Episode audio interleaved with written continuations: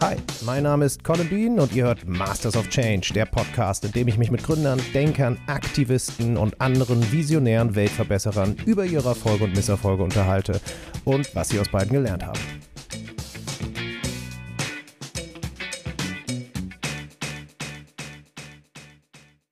Am 24. Juli 2019 titelt die Bild-Zeitung folgendes über meinen heutigen Gast. Deutsche sollen ihre Nachbarn bloßstellen. Professor will Ökostasi. Dieser Artikel löst einen beispiellosen Shitstorm aus. E-Mails, Briefe, Anrufe, Kommentare in den sozialen Medien, Morddrohungen.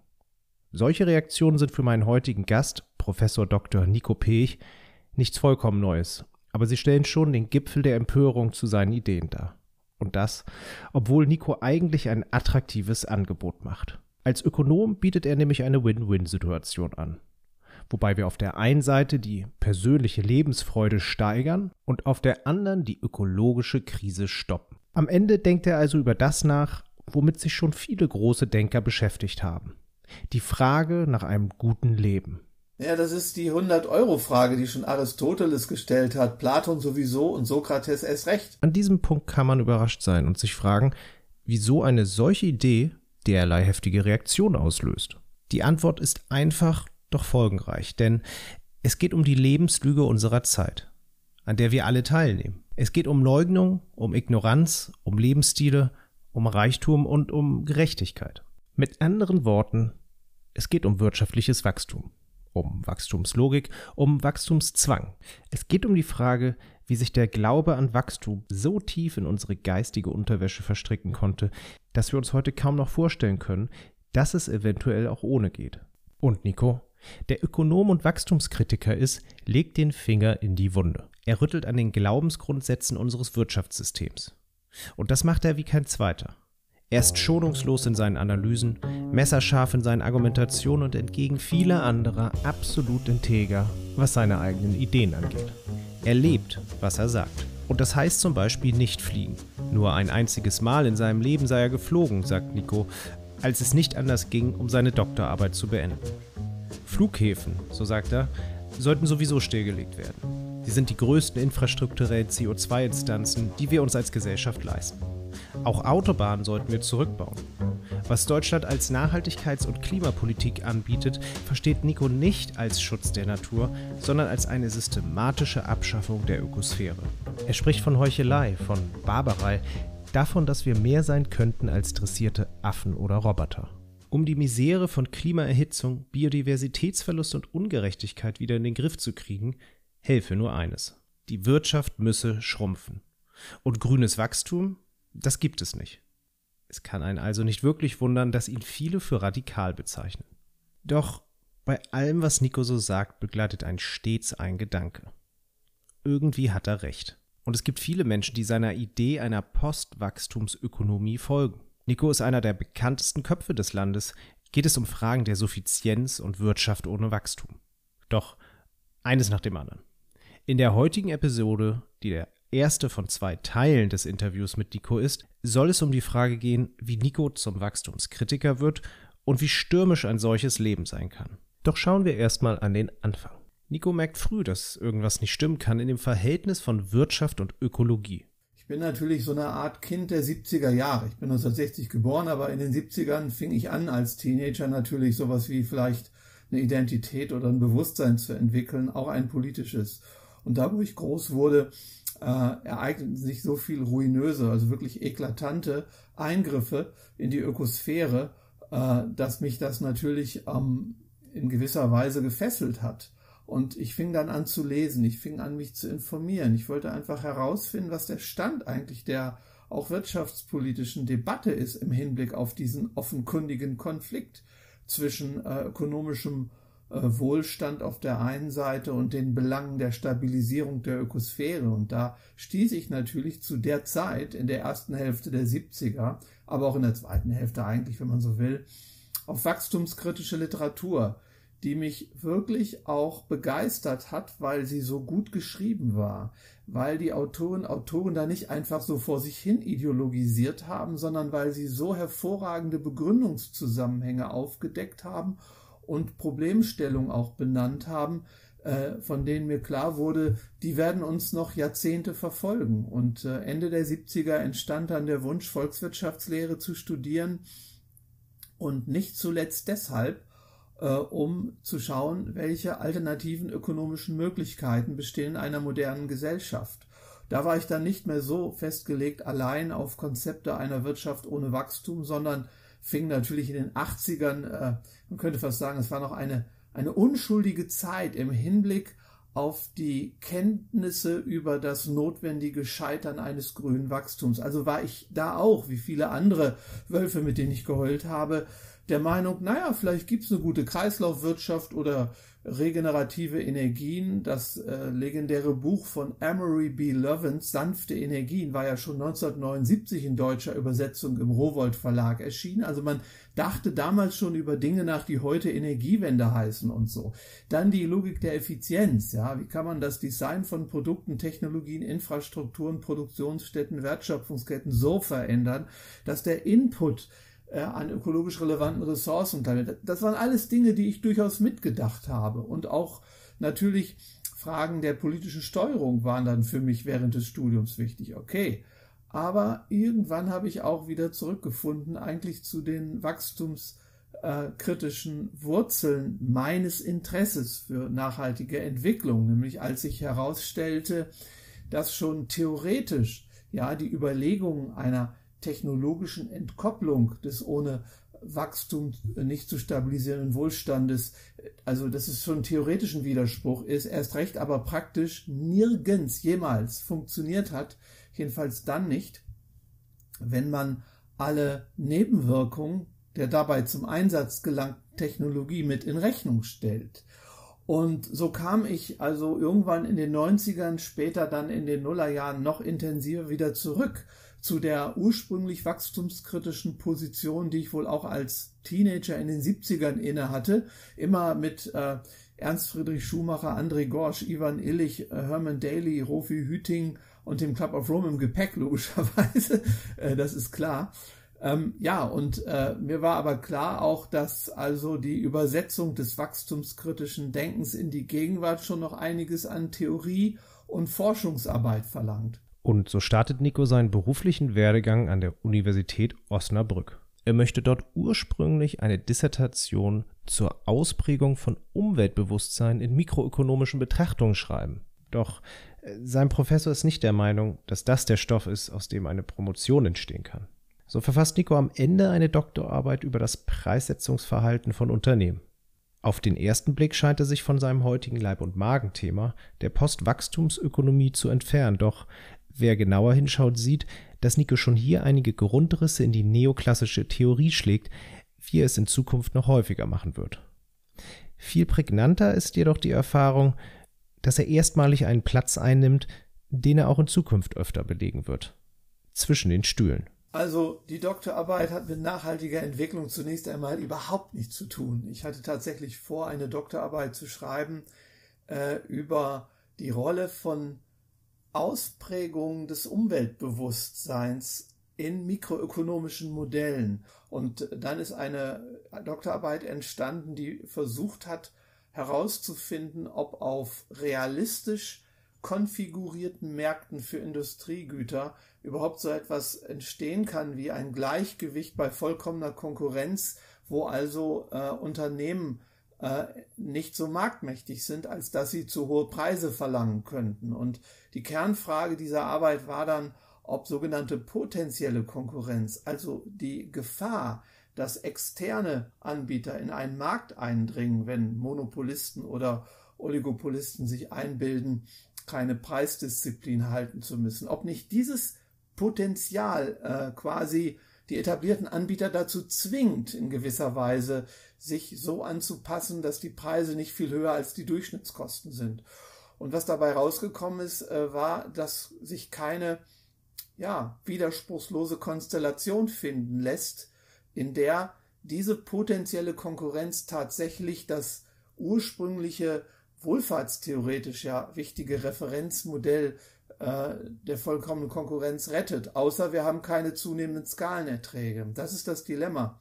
Wenn wir keine zunehmenden Skalenerträge auf Märkten haben, haben wir auch keinen Wohlstand. So einfach ist das. Unser ganzer Wohlstand speist sich letzten Endes nur aus feingliedriger, globalisierter Massenproduktion. Nur so kann man reich werden. Und genau diese Bedingungen verhindern, dass also Angebotskonfigurationen äh, gleichgewichtig existieren können, die also nicht äh, Marktmacht ausüben, die nicht hohe Preise setzen.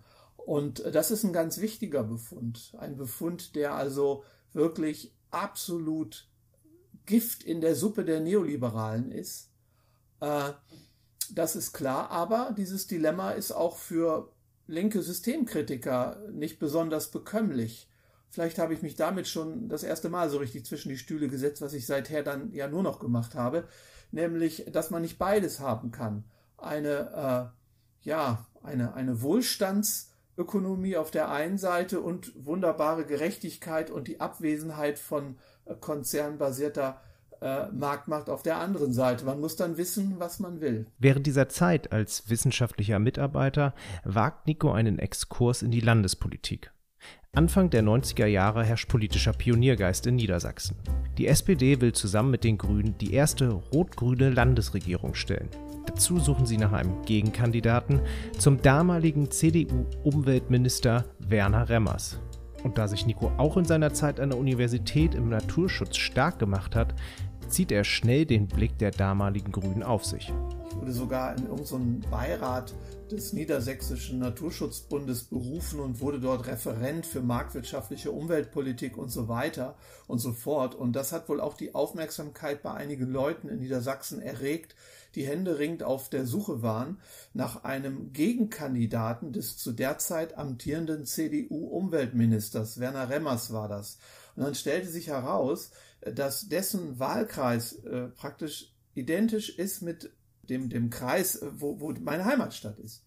Und da sagten die sofort, Mensch, den Pech könnten wir doch mal fragen, ob der nicht für uns in den Wahlkampf zieht, um diesem äh, CDU-Umweltminister die Stirn zu bieten. Damals reagierte noch ähm, Ministerpräsident Albrecht, ich glaube sogar, das ist der Vater von Ursula von der Leyen, nebenbei bemerkt, aber egal. Ja, und äh, die Grünen und die SPD rechneten sich 1990 eine realistische Chance aus, die erste rot-grüne Koalition in Niedersachsen zu bilden. Wir wissen, wir wissen ja Anfang Mai 1990 äh, fand die Wahl statt und sie haben knapp gewonnen.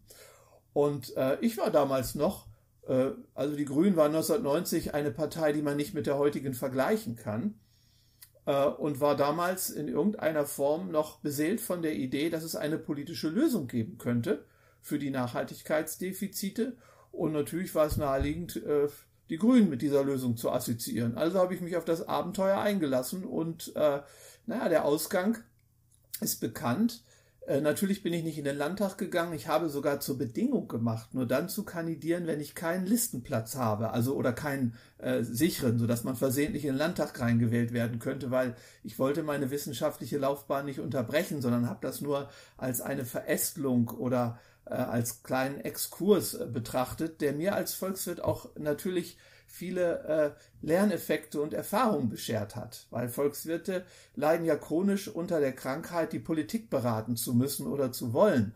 Und äh, da mal die Praxis der Politik näher anzuschauen, das kann sehr, sehr lehrreich sein. Das kann ich jedem Volkswirt und jeder Volkswirtin eigentlich nur empfehlen. So gesehen hat sich das natürlich für mich doppelt gelohnt. Es war ein Erfolgserlebnis. Wir haben die Albrecht-Regierung nach Hause geschickt da diese ganzen Anekdoten hier wiederholen würde, die sich auch ereignet haben an dem Sonntag, als gewählt wurde und ich dann in einem Studio, glaube ich, auf diesen Widersacher getroffen bin, Werner Remmers, der mir zeitweilig seine Anwälte auf den Hals geschickt hat, weil ich ihn in Leserbriefen und äh, in anderen Beiträgen äh, beleidigt haben soll. Klammer auf, es stimmt, Klammer zu. Ich war damals 29, ich habe alles beleidigt, was mir nicht passte. Ich war ein Heißsporn und deswegen haben die Grünen ja auch gesagt, den Pech, den schicken wir dem Remmers an den Hals, dann wird er mal sehen, was los ist. Der Witz ist nur, der hat überwältigend natürlich seinen Wahlkreis gewonnen und ich äh, konnte froh sein, dass ich irgendwo bei sieben Prozent lag, aber das hat gereicht. Für die Grünen hat das am Ende äh, sozusagen in der niedersächsischen Gesamtrechnung natürlich dann gereicht und ich habe nie den Respekt vor Werner Remmers verloren.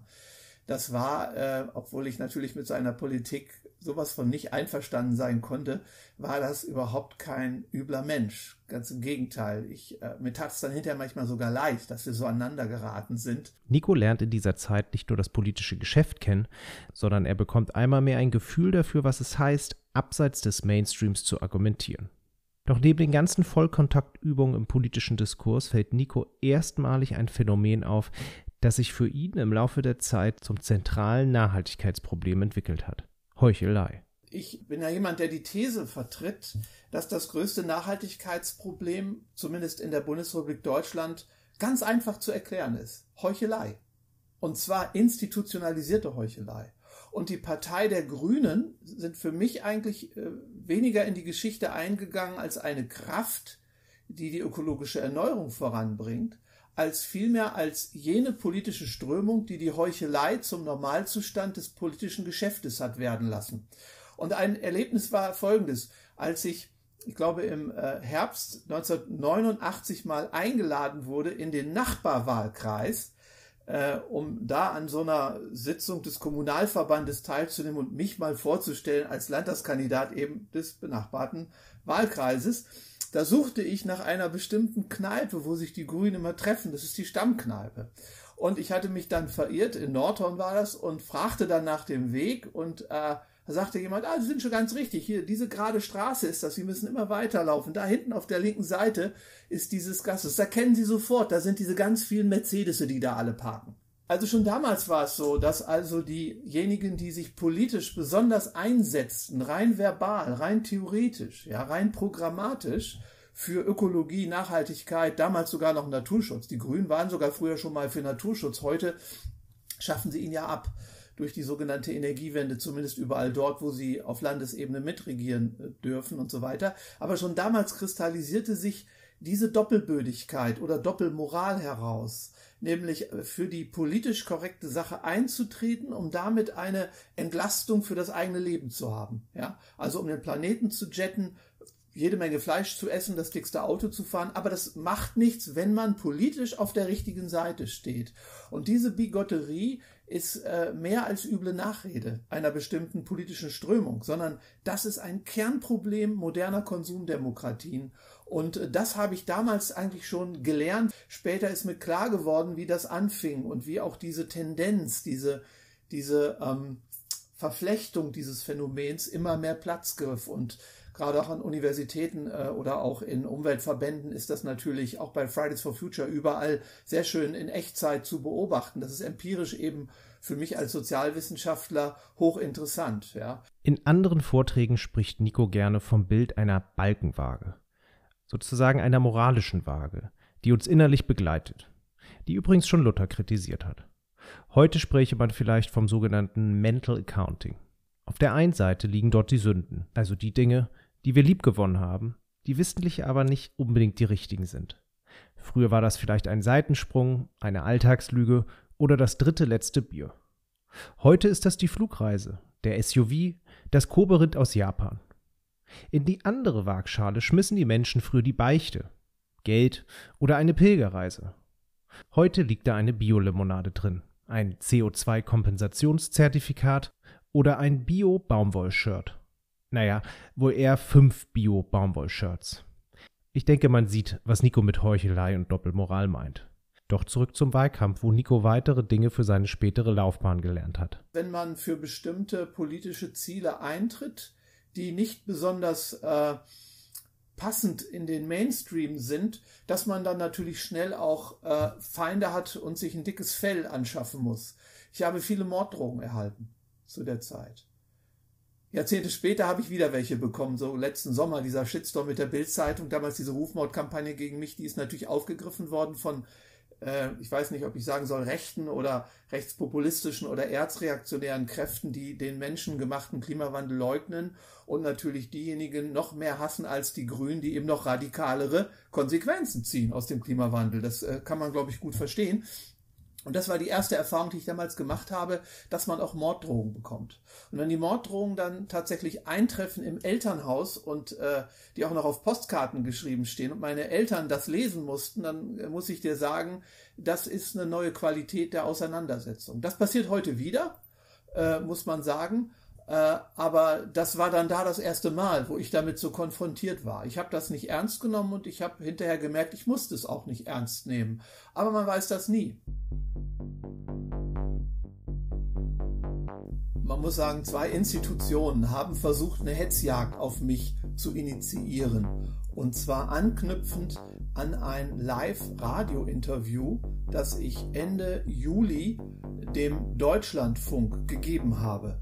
Und in diesem Interview bin ich dann natürlich zu der aktuellen Situation rund um Fridays for Future und so weiter befragt worden und habe gesagt, wir brauchen einen Aufstand der Handelnden, weil wir uns nicht mehr darauf verlassen können, dass also demokratische Instanzen äh, mit den Mehrheiten ausgestattet werden, die sie brauchen, um ernste Klimapolitik zu machen. Und das hat er auch noch nie ein Beispiel gegeben für Klimapolitik. Die gibt es bis heute nicht diese Politik. Das ist meine äh, These. Jedenfalls habe ich gesagt, die Alternative dazu ist doch, dass also Menschen, wenn sie sowieso wissen, dass der einzige Klimaschutz nicht zu haben ist, äh, ohne Veränderung der Lebensstile, dass Menschen in Nischen, in Netzwerken, in Initiativen schon damit anfangen, aber nicht nur, um ein Leben einzuüben, das kompatibel ist mit echtem Klimaschutz, nicht nur um andere zu inspirieren, sondern um damit auch ruinöse Lebensführung zu delegitimieren,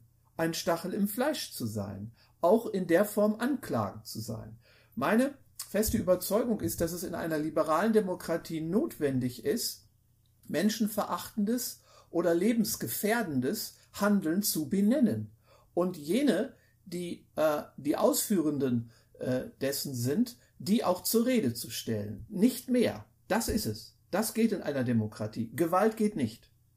Völlig klar. Und das äh, wurde dann von, äh, ich glaube, Vera Längsfeld heißt die. Die war früher mal bei den Grünen äh, in der Ex-DDR, dann bei der CDU, jetzt glaube ich AfD und jetzt irgendwie rechter Flügel AfD, irgend sowas. Und die hat so einen Blog und eine unglaubliche Gefolgschaft und hat sofort danach gleich irgendwie in ihrem Blog geschrieben, äh, da hätte jetzt der Deutschlandfunk einen verrückten Ökonom zu Wort kommen lassen, der die Ökodiktatur in Deutschland ausgerufen hätte.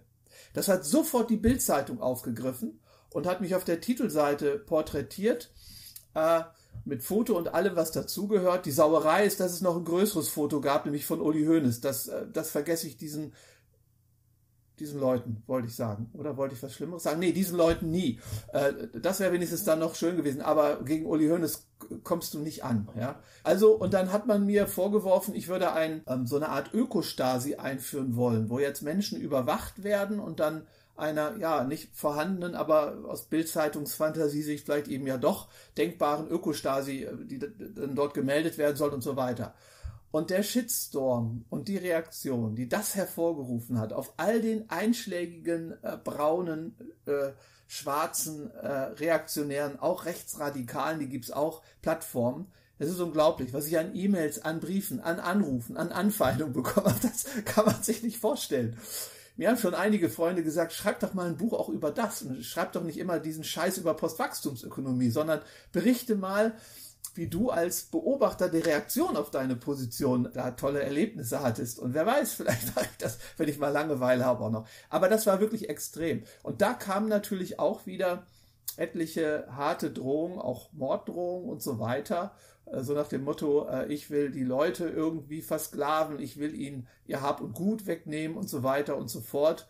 Und äh, das hat unglaubliche Kreise gezogen. Es gab sogar Briefe an das, äh, an das Rektorat der Universität Siegen geschrieben, auch an das Dekanat, äh, mit der Bitte, mich möglichst schnell zu entlassen, weil ich mit der demokratisch-freiheitlichen Grundordnung nicht mehr in Einklang zu bringen sei.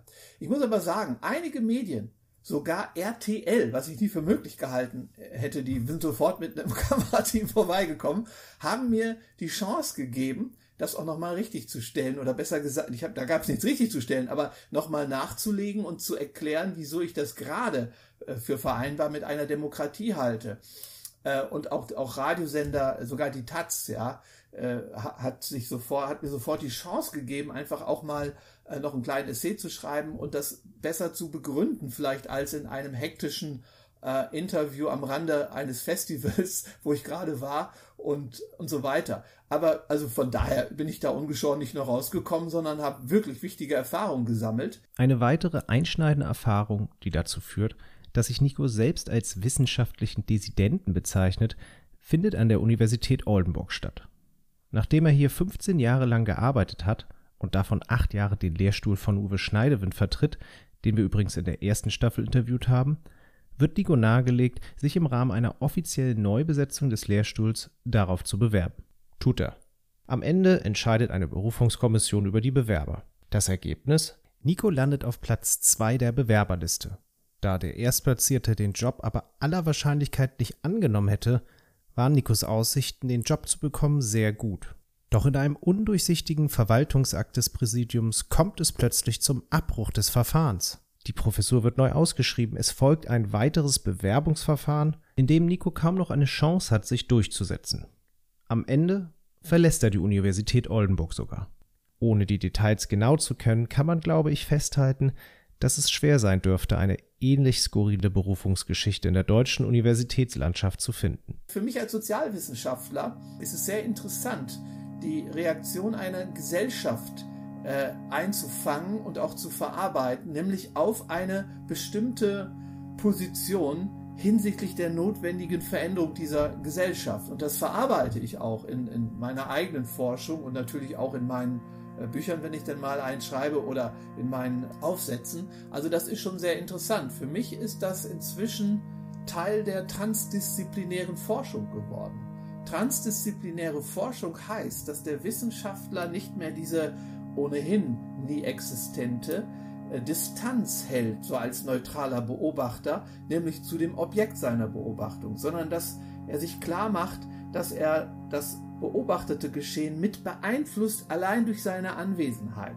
Ich habe jetzt irgendwann eingesehen, dass die von mir vertretene Position so viele Reaktionen hervorruft, dass das schon alleine ein interessantes Forschungskonzept geworden ist, um damit herauszufinden, wie es um diese Gesellschaft steht.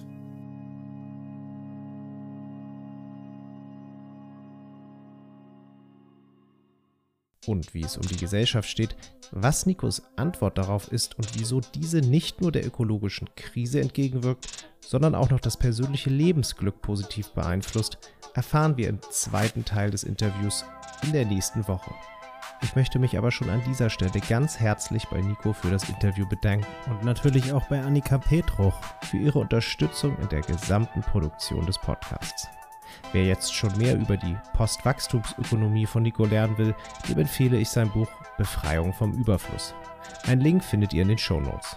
Masters of Change wird produziert und gehostet von mir, Colin Bean. Unser Theme-Song ist von Silent Partner. Wenn euch Masters of Change gefällt, dann gebt mir ein entsprechendes Review und oder abonniert den Podcast. Das ist nur ein kleiner Knopfdruck für euch, aber eine riesige Unterstützung für mich. Erzählt euren Freund von Masters of Change oder teilt die Folge in euren Netzwerken. Ich danke euch fürs Zuhören. Bis zur nächsten Folge.